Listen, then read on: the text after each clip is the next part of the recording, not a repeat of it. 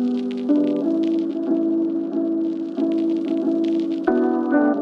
Herzlich willkommen zu einer neuen Folge von Finance Forward. Mein Name ist Kaspar Schlenk und ich spreche heute mit dem Chef von CAX Markets. Frank Lutz war in führenden Positionen bei den Konzernen Goldman Sachs, Deutsche Bank und Covestro tätig, bis er vor knapp drei Jahren zu dem Fintech CAX Markets nach München wechselte und dort als CEO das Geschäft leitet. Die Finanzierungsplattform wächst zurzeit sehr schnell und zu den prominenten Kunden gehört zum Beispiel die Lufthansa und Nestlé. Wie will sich Lutz gegen die mächtigen Konkurrenten vor allem aus den USA behaupten? Darüber haben wir im Podcast gesprochen. Los geht's. Hi Frank. Hi Kaspar. Frank, du hast ja in deiner bisherigen Karriere hattest du Stationen unter anderem als Finanzvorstand bei Covestro, bei, bei MAN. Warum hat es sich vor zwei Jahren zu CRX Markets, zu einem Fintech dann verschlagen? Das ist ja dann schon nochmal was, was anderes. Das ist tatsächlich was ganz anderes, aber das war genau auch der Hintergrund. Das war das Ziel. Ich wollte wieder was anderes machen. Ich hatte, wie du sagst, ja einige Jahre in Großkonzernen verbracht und durfte da auch ähm, entsprechend interessante Positionen begleiten. Aber es war der Punkt gekommen, wo ich nochmal unternehmerischer tätig sein wollte. Und wie es dann halt manchmal so ist, dann ergibt äh, der Zufall die Möglichkeit. Und in dem Fall war es dann so, dass mir äh, über einen ehemaligen Kollegen von Goldman Sachs, wo ich ja angefangen hatte zu arbeiten, äh, ganz am Anfang meiner Karriere, ähm, die Möglichkeit angeboten wurde, CEO von CX Markets zu werden. Hm. Und, äh, das hat dann genau zusammengepasst. So unternehmerischer Handeln, das ist ja mittlerweile auch so eine Floskel, muss man sagen. Was, was heißt das konkret? Das stimmt natürlich, das ist eine Floskel. Ähm, in meinem Fall heißt das konkret, dass äh, im Großunternehmen völlig zu Recht natürlich Prozesse und Vorgehensweisen vorgegeben sind, die häufig dazu führen, dass man eben durch viele Institutionen, durch viele Ebenen gehen muss und Entscheidungsprozesse sehr lange A dauern und bis sie dann umgesetzt werden, noch länger. Ähm, das ist bei einem Fintech, Startup, Scale-up, wie immer man uns auch nennen mag, natürlich was ganz anderes. Da äh, werden die Entscheidungen sofort umgesetzt. Äh, da sieht man dann aber auch relativ schnell, ob die Entscheidung eine gute war oder eine weniger gute. Und entsprechend schnell kann man natürlich auch wieder reagieren und sie korrigieren im, im notwendigen Fall. Hm. Und hast du selber auch investiert? Also bist du selber auch an dem Unternehmen stark beteiligt? Ich denke immer, put your money where your mouth is. Und dementsprechend habe ich mich auch ähm, am Unternehmen beteiligt, hatte dann eben auch die Möglichkeit, da einzusteigen. Und ähm, ja, finde, das ist, glaube ich, auch eine absolute Notwendigkeit, damit man dann auch nicht nur gegen den, gegenüber den Investoren, sondern vor allem gegenüber den Mitarbeitern auch signalisiert, dass es einem auch persönlich wichtig ist. Hm. Wie viel gehört dir dann von der Firma? Mir gehören so knapp zehn Prozent. Hm. Okay. Vielleicht kannst du erstmal an einem Beispiel erklären, was CX Markets eigentlich macht. So Nestlé gehört ja zum Beispiel mhm. zu einem prominenten Kunden. Wie funktioniert mhm. sozusagen der Ablauf? CX Markets wurde gegründet mit der Idee oder mit dem Ziel, den Working Capital Finanzierungs- und Working Capital Optimierungsprozess zu verändern. Manche würden sagen, zu revolutionieren, ähm, aber es bezieht sich ausschließlich auf den Vertriebsweg. Ähm, die Produkte Factoring, Reverse Factoring, auch Dynamic Discounting sind so die Fachbegriffe. Ich, da können wir sicherlich nachher noch drauf zu sprechen kommen. Die Produkte haben existiert lange bevor es äh, CRX Markets gab. Aber der Vertriebsweg war typischerweise eine 1 zu 1 Beziehung zwischen einem Unternehmen und einer Bank. Und was wir gemacht haben oder immer, immer noch machen, ist einen Marktplatz dazwischen schalten, wie eine Art Börse im wahrsten Sinne des Wortes, wo wir auf der einen Seite die Unternehmen und ihre äh, Lieferanten haben und auf der anderen Seite unsere zweite Kundengruppe, die Finanzierer, die sich aus Banken zusammensetzen, die sich aus institutionellen Investoren zusammensetzen, auch mal ein Family Office zum Beispiel. Wie ist da so die Verteilung zwischen Banken und Family Offices? Also nach wie vor sind die Banken die größte Finanzierergruppe. Ich würde sagen, so etwa zwei Drittel zu ein Drittel zwischen äh, Banken und äh, Nicht-Banken institutionellen Investoren. Hm. Was für einen Anreiz haben sozusagen dann Nestlé und die Lieferanten von Nestlé, eure Plattform zu, zu nutzen? Also ich würde sagen, es gibt drei Beweggründe, die wir sehen bei unseren Kunden, warum sie äh, in dem Fall Lieferantenfinanzierung, also Supply Chain Finance, um den Fachbegriff zu nennen, anbieten.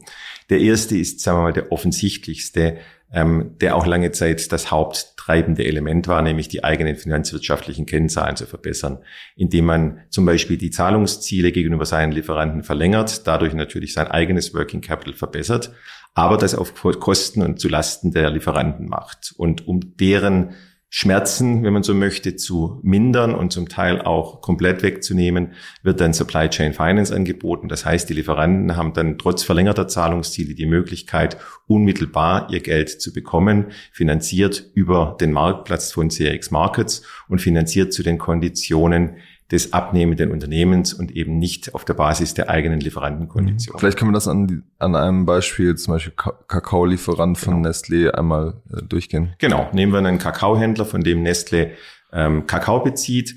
Ähm, die bestellen 100 Tonnen Kakao, äh, der Kakao wird geliefert, die Rechnung kommt mit und äh, Nestle prüft die Rechnung, prüft die Qualität der Ware und lädt dann diese Rechnung auf den Marktplatz von CRX Markets hoch. Und in dem Moment hat der Lieferant, also in dem Fall der Kakaohändler, die Möglichkeit, diese Rechnung unmittelbar finanziert zu bekommen, egal wie lange die Laufzeit eigentlich bis zum Fälligkeitsdatum noch wäre.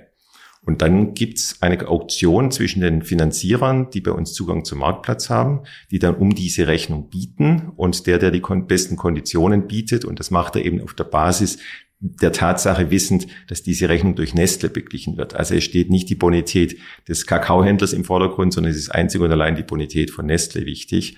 Ähm, auf dieser Basis wird dann finanziert und dementsprechend auch zu den Konditionen, die Nestle bekommt. Hm. Bevor wir jetzt nochmal sozusagen ein bisschen auch über eure geschäftlichen Zahlen sprechen, nochmal sozusagen einen, einen Schritt zurück. Ähm, euer Gründer ist ja Carlo Kölzer, den wir auch kürzlich hier im Podcast hatten. Gründer von 360T, eine sehr äh, große Erfolgsgeschichte für den deutschen Fintech-Standort. Ähm, was war damals sozusagen sein, seine Beweggründe, ähm, das Unternehmen zu gründen? Ja, Carlo und Moritz, die beiden, die 360T gegründet haben, wurden interessanterweise von Kunden von 360T angesprochen, ob es nicht möglich wäre, dieses Modell, was 360T in den Markt gebracht hat, auch auf Working Capital anzuwenden. Denn im Grunde genommen ist das, was wir bei CRX Markets machen, genau das Gleiche, was 360T damals im Devisenhandelsbereich getan hat, dass man nämlich den doch etwas archaischen Prozess, dass äh, Händler sich ans Telefon gehängt haben und versucht haben, von einigen Banken dann Quotes abzuholen, äh, wenn eine Fremdwährungsposition abzusichern war, dass man das demokratisiert, indem man einen Marktplatz, eine Plattform dazwischen schaltet, auf der für alle transparent ähm, die Fremdwährungspositionen sichtbar sind und entsprechend dann Wettbewerb unter den entsprechenden Fremdwährungshändlern, Fremdwährungsbanken ähm, besteht. Genau das Gleiche ähm, macht CX Markets im Working Capital Bereich. Und dann kam also tatsächlich der Anstoß, wenn man so möchte, von Kundenseite. Hm. Was für eine Rolle spielen die beiden jetzt noch in dem, in dem Unternehmen? Sind beide, Carlo war nie operativ im Unternehmen tätig, Moritz war äh, bis vor etwa ähm, anderthalb Jahren operativ im Unternehmen tätig. Beide sind mittlerweile ähm, ausgeschieden, beziehungsweise äh, Carlo, wie gesagt, war nie operativ, sondern war immer nur im Aufsichtsrat tätig und beide sind noch Aktionäre bei uns. Also insofern begleiten sie uns hoffentlich weiterhin wohlwollend. Hm, okay. Die, die Corona-Krise hat ja euer Geschäft ähm, befeuert. Ähm, ihr habt bis äh, Juni, hast du in einem Interview gesagt, 2,6 Milliarden äh, Euro über eure Plattform finanziert, so viel wie im Jahr davor. Nun ist es ja so, dass die, die Lufthansa zum Beispiel auch zu euren Kunden gehört, die jetzt wahrscheinlich eine sehr schwierige Zeit hat, wo eher sozusagen die, die Volumina runtergegangen sind. Vielleicht kannst du mal so ein bisschen ein Bild geben, ähm, wie sich die Situation entwickelt hat und was sozusagen auch dazu geführt hat, dass es diesen Anstieg gab. Ja. Ich glaube, insgesamt ist Lieferkettenfinanzierung und Lieferkettensicherheit, und das ist neben den finanzwirtschaftlichen Aspekten, die ich vorher angesprochen habe, der zweite wichtige Aspekt, mehr in den Vordergrund getreten. Also ähm, im Moment ist gar nicht so sehr wichtig, ähm, kann ich meine eigenen Finanzkennzahlen als abnehmendes Unternehmen noch verbessern, sondern ist mein Lieferant wirklich in der Lage, auch mich noch zu beliefern. Und dahingehend haben wir ähm, sicherlich ein sehr gemischtes Bild in der Corona-Zeit gesehen und sehen es auch nach wie vor noch. Es gibt Industrien, die stark gebeutelt waren. Eine davon hast du angesprochen, Luftfahrtindustrie. Auch die Automobilindustrie hatte natürlich einige Zeit lang Produktionsstillstände und dementsprechend auch keine Lieferantenrechnungen, die es zu finanzieren gab. Andere äh, Kunden wie äh, der Nahrungsmittelhersteller, den wir gerade schon häufiger erwähnt haben, die haben eine wahre Boomphase erlebt. Aber für alle Industrien durchweg gilt, dass das Thema Liefer Lieferkettensicherheit eine deutlich größere Bedeutung in unserer Wahrnehmung hat, als das vor Corona der Fall war, weil man einfach gesehen hat, dass äh, in einem sehr ähm, ja, globalen Netzwerk ähm, die Fragilität des Systems eben nicht unbedingt nur beim OEM entsteht, sondern tatsächlich in vorgeschalteten Stufen beim Lieferanten oder möglicherweise sogar beim Vorlieferanten des Lieferanten. Was meinst du damit genau? Ähm, ja, die Abhängigkeit, ähm, nehmen wir mal die Automobilindustrie, die Abhängigkeit in der Automobilindustrie von den einzelnen Lieferanten ist sehr hoch. Die Wertschöpfung, die eigentliche Wertschöpfung, die beim OEM entsteht, ist relativ gering. Das heißt, es wird sehr der OEM ist sozusagen der, der, Hersteller. Genau, das ist der Daimler, der BMW, der VW. Ähm, das heißt, ähm, es wird sehr viel der Wertschöpfung bereits auf den Vorstufen von äh, Zulieferern generiert, also von einem Scheffler, von einem Conti, von einem ZF Friedrichshafen und dann wiederum von deren Lieferanten. Sprich, wenn einer dieser Lieferanten oder vielleicht auch ein Vorlieferant ausfällt, dann droht das gesamte System zum Stocken zu kommen. Ich habe das selbst erlebt, ähm, als ich Treasurer von MAN war, 2008, 2009 in der Finanzkrise wo wir tatsächlich Gefahr liefen, dass äh, das Band stillstehen könnte, weil ähm, so zwei, drei wesentliche kritische Lieferanten in Liquiditätsschwierigkeiten gekommen sind. Hm. Und ähm, wenn ihr jetzt sozusagen bis Jahreshälfte 2,6 Milliarden abgewickelt habt, wo werdet ihr dann Ende des Jahres ungefähr stehen? Ja, wir stehen im Moment bei 3,5 Milliarden Stand heute. Ähm, das heißt, wenn man das hoch extrapoliert, ich gehe davon aus, dass wir so Ende des Jahres bei 5 Milliarden etwas drüber sein werden. Das heißt, wir würden im Vergleich zum Vorjahr unser Finanzierungsvolumen etwa verdoppelt haben. Hm. Wenn man jetzt so einen Daimler zum Beispiel nimmt, der auch zu euren Kunden gehört, wie viel Volumina entfällt dann auf einen so einen prominenten Kunden? Also über die einzelnen Kunden, die genauen Volumina geben wir nicht preis, aber es ist klar, dass auf eine Nestle und auf einen Daimler natürlich vergleichsweise mehr entfällt als auf ein äh, auf eine MAN oder auf eine Lufthansa. Ähm, oder auch auf mittelständische Unternehmen, die auch zu unserer äh, zu unserem Kundenkreis gehören. Ähm, das ist klar, aber so ist auch das ähm, System Grunde genommen ausgerichtet, dass wir sowohl die großen mit ihren großen Finanzierungsvolumina als auch die nicht ganz so großen mit ihren mittelgroßen Finanzierungsvolumina bedienen können. Hm, okay. Es gibt ja im, im Markt einige Konkurrenten, äh, TraxPay zum Beispiel, die äh, auch in den vergangenen Monaten sehr stark gewachsen sind. Die Deutsche Bank ist da eingestiegen. Und dann gibt's aus den USA Taulia und äh, C2FO, die beide sehr, sehr groß sind und auch nach Europa und nach Deutschland drängen. Zum Beispiel Taulia hat äh, Lidl und Aldi als Kunden gewonnen.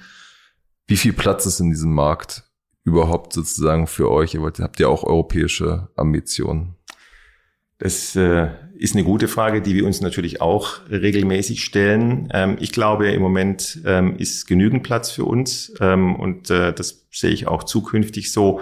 Das zeigt einfach die Anzahl der Kunden, das zeigt auch das Finanzierungsvolumen und das Wachstum, das wir sehen.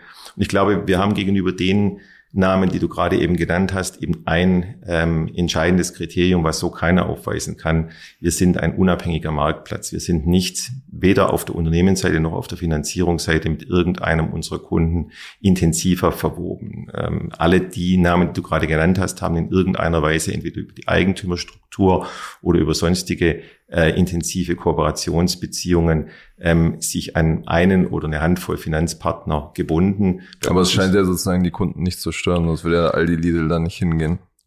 Das mag sein, ähm, dass das die Kunden nicht stört, wobei Aldi und Lidl ein etwas anderes Konzept verfolgen. Wir haben vorher von Dynamic Discounting gesprochen. Da kommt es nicht darauf an, dass du externe Finanzierer hast, sondern da verwendest du deine eigene Überschussliquidität. Wir wissen beim, beim Retail, im Retail-Bereich ähm, ist meistens das Working Capital nicht das Problem. Meistens hat man die Ware bereits an die Endkunden verkauft, bevor man sie gegenüber dem Lieferanten bezahlen muss. Das heißt, die eigene Liquidität ist eher sehr hoch und man versucht, die dann einzusetzen, um über den klassischen Skonto, denn nichts anderes ist Dynamic Discounting nur eben dynamisiert, um über diesen klassischen Skonto dann noch einen zusätzlichen Ertrag zu erwirtschaften. Hm. Ja, nichtsdestotrotz haben ja sozusagen die Konkurrenten auch namhafte Kunden, die das offenbar nicht zu stören scheint. Das stimmt. Ähm, das ist sicherlich richtig ähm, und das nehmen wir auch sehr ernst. Ähm, ich glaube, es ist eher so eine Frage, ähm, wie positioniert man sich going forward? Und ich will auch gar nicht sagen, dass das eine richtig oder das andere falsch ist, sondern ähm, auf deine Frage hin, wie stellen wir uns auf, dann ist bei uns eben äh, der Fokus ganz klar, diesen unabhängigen Marktplatz, diese Börse äh, als, als eine der USPs darzustellen. Hm.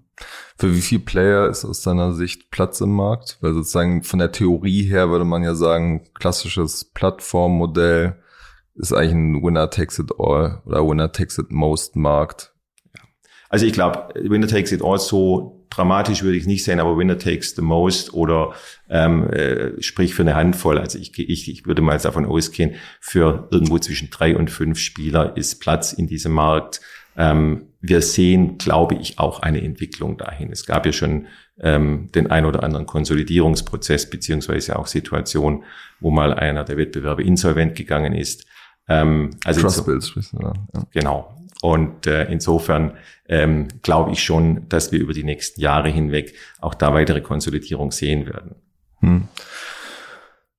Ähm, das Modell funktioniert ja generell nur so, wenn man riesige Volumina über diese Plattform äh, sozusagen abwickelt, weil ja nur eine sehr kleine Marge von diesen Milliardensummen dann äh, bei euch hängen bleiben. Ähm, Im Bundesanzeiger sieht man eure letzten Zahlen von 2018, da habt ihr quasi knapp eine Million Umsatz gemacht, 16 Millionen äh, Verlust. Ähm, wo steht ihr jetzt? Wie hat sich sozusagen da diese Einnahmensituation entwickelt? Also die äh, 16 Millionen Verlust waren aggregiert, äh, seit es uns gibt im Jahr 2018. Tatsächlich war der Verlust im Jahr 2018 eher so im Bereich von drei Millionen. Ähm, wir entwickeln uns gerade was die Topline, den Umsatz anbelangt, sehr gut. Ähm, die, äh, die Zahlen des Jahres 2019 waren schon deutlich höher. 2020 äh, steigern mit dem Finanzierungsvolumen wird auch nochmal deutlich nach oben gehen. Was für eine äh, Größenordnung ist das denn? So in der Richtung zweieinhalb bis drei Millionen Umsatz erwarte ich dieses Jahr schon. Ähm, das heißt, äh, wir werden, äh, weil wir noch sehr stark wachsen, ähm, auch dieses Jahr noch einen Verlust schreiben. Allerdings wird der Verlust kleiner werden. Und ähm, ja, ich sage immer gegenüber der Mannschaft, äh, der Break-Even ist in Sichtweite. Also sprich, ähm, äh, spätestens im Jahr 2022 erwarten wir, dass wir den Break-Even erreicht haben. Hm. Bei was für einem Finanzierungsvolumen kann man das sozusagen, das Modell nachhaltig äh, betreiben? Also äh, wenn wir mal ausgehen, wie gesagt, dass wir dieses Jahr so um die fünf Milliarden Finanzierungsvolumen machen ähm, und dann mit der Wachstumsrate, die wir im Moment in den letzten Jahren gesehen haben, also so jedes Jahr äh, sich zu verdoppeln, weitermachen, dann ähm, würde ich sagen, so in Richtung irgendwo zwischen 10 und 15 Milliarden Finanzierungsvolumen ist für uns ähm, der Bereich, wo man das nachhaltig betreiben kann. Hm. Euer Ziel ist, euer kurzfristiges Ziel ist ja jetzt nicht profitabel zu werden, sondern ihr befindet euch im Fundraising. Du gehst da auch relativ äh, offen mit um. 12 bis äh, 18 Millionen äh, sucht ihr da aktuell. Äh, wie ist die, wie ist da der Stand? Wie ist die Resonanz auch der, der Investoren? Ja, wie du es richtig sagst, ähm, A, wir sehen im Moment äh, eine große Wachstumsopportunität. Ähm, wie gesagt, äh, wenn man so möchte, äh, der Bär ist nicht komplett erlegt, aber ein Teil seines Felles wird bereits verteilt und da wollen wir mit dabei sein. Ähm, wir gehen da auch sehr offen damit um. Wir, wir, finden immer, man muss da kein Geheimnis draus machen, dass man auf äh, Capital Racing Exercise ist. Ähm, wir haben da auch schon sehr früh drüber gesprochen, wo wir noch gar nicht im Markt waren. Wir fangen jetzt an, mit ersten Investoren Gespräche zu führen ähm, so dass wir auch ähm, in den nächsten sechs Monaten, würde ich mal, uns das Ziel gesetzt haben, dann die, die Kapitalerhöhung wirklich durchzuführen. Ähm, es ist in diesem Prozess und in diesem Geschäft einfach auch wichtig, dass ein Investor wirklich das Geschäft sehr gut versteht, dass er weiß, was sind so die Treiber dieses Geschäftes. Wir sind kein klassisches B2C, wir sind ein echtes B2B, wo ähm, wir jetzt auch nicht mit Tausenden von Kunden als, ähm, als äh, Nutzer der Plattform wie in B, im B2C ähm, irgendwie äh, erstaunen oder überraschen können, sondern bei uns ist es wichtig zu verstehen, wie tief integriert Working Capital Finanzierung über die Plattform irgendwann mal in den Geschäftsprozessen des Unternehmens ist, ähm, um zu verstehen, welches Potenzial sich dann da auch bietet. Hm. Viele deutsche Investoren haben sich ja mittlerweile sozusagen B2B, also Geschäftsmodelle sozusagen ähm, auch auf die Fahnen geschrieben. Wie ist da generell sozusagen die Resonanz? Ja, die ist gut. Also wir sind mit einigen auch deutschen Investoren, natürlich auch mit internationalen Investoren jetzt in den ersten Gesprächen. Ähm, schön zu sehen, es sind nicht immer nur wir, die äh, an der Tür klopfen müssen, sondern ab und zu klopft man auch schon an unserer Tür, sodass dann ein Dialog entsteht. Wie gesagt, das ist noch sehr früh im Prozess. Ähm, aber ähm, das Interesse ist definitiv da. Hm. Was sagen die Investoren zu dieser Wettbewerbsfrage? Schreckt die das schon ab? Oder? Nein, also abschrecken nicht, sondern die sehen dass äh, in anderen Bereichen äh, der Fintech-Branche ja genauso, dass es nicht nur einen gibt, äh, sondern dass es mehrere gibt und dass es natürlich dann auch irgendwo ähm, eine, äh, ja, wenn man so möchte, eine Wette darauf ist, wer dieses, äh, wer, wer die, dieses Spiel dann irgendwann mal gewinnen wird oder zu den Gewinnern gehören wird. Ähm, aber ich glaube, da haben wir ganz gute Argumente auf unserer Seite im Moment. Hm. Ihr habt ja bislang euch vor allem über Family und Friends äh, finanziert, habt deswegen auch einen ähm, relativ großen Cap-Table das ist ja normalerweise etwas, was professionelle Investoren so ein bisschen abschreckt. Carlo Kölz hatte da bei 360T äh, quasi auch eine ähnliche Situation und hatte da im Podcast erzählt, dass sie deswegen eigentlich nur diese eine Finanzierungsrunde gemacht haben, um das quasi zu ordnen. Wie ist da die Situation bei euch? Also wir haben ja, wie du es richtig sagst, ähm, eine vergleichbare Situation. Das ist aus meiner Sicht zunächst mal eigentlich auch ähm, ein Vorteil, denn über die letzten sieben Jahre haben wir bewiesen, dass äh, unsere Investoren immer wieder bereit waren, uns Geld zu geben, weil sie eben gesehen haben, wie sich das Geschäft entwickelt hat. Und das beeindruckt auch institutionelle Investoren, die jetzt neu von außen reinkommen könnten. Ähm, zum Zweiten ähm, haben wir ähm, von jedem unserer Investoren äh, eine Vollmacht. Das heißt, wir können äh, durchaus sehr schnell und sehr agil entscheiden, ähm, auch Kapitalmaßnahmen durchführen und müssen nicht die Zustimmung von jedem unserer Investoren einholen, was die ganze Sache dann auch etwas weniger dramatisch gestaltet als äh, die über 60 Investoren, die im Cap-Table zunächst mal vermuten lassen. 60 Investoren. Über 60, ja. Okay, sehr fast ein Crowdfunding. naja, also bei den Summen, die da zum Teil investiert wurden, ist es keins mehr. Aber äh, nein, es zeigt einfach, dass ähm, klar natürlich auch durch 360T und den Erfolg von 360T, die, die damals schon investiert haben, auch gerne bereit waren, weiter zu investieren. Und dann, als sie gesehen haben, wie sich das dann bei uns entwickelt, ähm, kamen dann auch manchmal Freunde von Freunden noch mit dazu, klar. Hm. Ein entscheidender Punkt ist ja sozusagen auf dem Marktplatz beide Seiten ähm, sozusagen zu überzeugen. Wie kann man sich so einen Prozess vorstellen, ähm, dass, dass ein Nestlé oder ein, sozusagen ein großes Unternehmen wie Daimler, Lufthansa, dass man die dazu bringt, ähm, euch als Fintech zu vertrauen und sozusagen diese Plattform zu nutzen? Das ist sicherlich eine der größten Herausforderungen am Anfang gewesen. Ähm, und da kann man es gar nicht hoch genug einschätzen, dass gerade eine Lufthansa oder eine Nestle mit zu den ersten Kunden gezählt haben und auch diesen Leap of Faith ähm, erbracht haben, dass sie uns äh, das Vertrauen geschenkt haben, mit uns das mal zu probieren. Natürlich auch nicht gleich mit dem gesamten äh, Spendvolumen, sondern die haben uns getestet, ähm, um zu sehen, da gab es mal ein Versuchskaninchen hier und eins da. Und wenn das gut funktioniert hat, dann wurde das Geschäft ausgeweitet. Und im Lauf der Zeit ähm, haben solche Unternehmen dann eben auch positiv über uns gesprochen. Wir haben sie auch als Referenz verwendet und sie waren gerne bereit, dann eben auch mal so von Treasurer zu Treasurer ähm, zu erzählen, was, äh, was sie an CRX äh, mögen, was gut funktioniert. Ähm, dahingehend, also ähm, ist da jetzt eine Dynamik auch entstanden über die Zeit hinweg. Äh, ich sagte es vorher schon, was für die Investoren gilt, gilt auch für Kunden. Es ist nicht mehr so, dass wir nur die Klinken putzen müssen, sondern es gibt durchaus eben auch schon äh, Anfragen von Unternehmen äh, bei uns, die dann sagen, ähm, kommt doch mal vorbei und zeigt uns, was ihr macht. Also dieses, ja, ich, ich sage immer zu meiner Mannschaft, Superior Execution am Ende wird uns differenzieren. Wir müssen gucken, dass wir, wenn wir Kunden gewinnen und gewonnen haben, eben die auch davon überzeugen, dass wir ähm, problemlos, schnell ähm, und auch eben sehr, sehr kundengerecht deren äh, Probleme im Working Capital Bereich lösen. Und dann werden sie gut über uns reden und dann werden wir auch weiteres Geschäft gewinnen. Hm.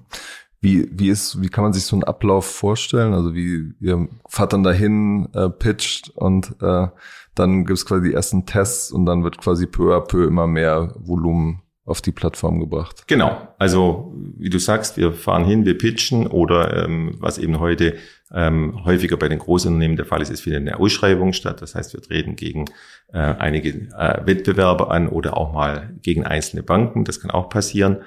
Ähm, und äh, wenn sich der Kunde dann für die Plattform entschieden hat, dann findet das sogenannte Onboarding statt, sowohl des Kunden als auch seiner Lieferanten. Und dann werden die ersten Lieferantenrechnungen finanziert. Ähm, und äh, wenn das dann gut funktioniert, wenn auch entsprechend ähm, wir beweisen können, dass wir unser Leistungsversprechen erfüllen, was ja eben ähm, äh, nicht nur in einer Diversifizierung des Liquiditätspools äh, stattfindet, sondern eben auch, dass wir sagen, es wird, wird, wird Wettbewerb zwischen Finanzierern geben. Das heißt, die Margen werden ähm, geringer werden und das alles bei vollständiger Automatisierung. Und wenn dann der Kunde gesehen hat, ja, was die erzählen, das können sie auch tatsächlich liefern, dann werden auch die Finanzierungsvolumina ausgeweitet. Hm. Was für Zeiträume sind das dann, wenn du das sprichst? Also muss man sagen, das kann sehr unterschiedlich sein. Das hängt natürlich am meisten davon ab von den Entscheidungsprozessen innerhalb eines Unternehmens. Ähm, Im äh, Großunternehmen kann man durchaus mal mit einem Sales Cycle von 12 bis 18 Monaten rechnen.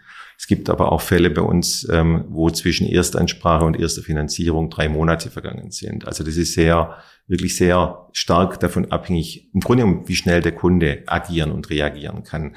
Ähm, es sind von unserer Seite her die Anforderungen recht gering, ähm, so dass man es, wie gesagt, in drei Monaten, es wäre auch etwas schneller gegangen, äh, problemlos umsetzen kann. Auf der anderen Seite habe ich sehr viel Verständnis, dass man eben auch in größeren Unternehmen dann eine möglichst breite Unterstützung für so ein Programm haben möchte, ähm, was uns am Ende des Tages ja dann auch hilft. Hm.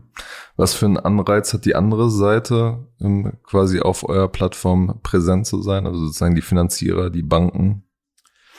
Also zum ersten ähm, ist ja nicht jede Bank im Handelsfinanzierungsgeschäft äh, seit jeher aktiv. Das heißt, es gibt doch einige Banken, denen wir tatsächlich eine Vertriebsplattform für Produkte bieten, die sie bisher so nicht bearbeitet haben.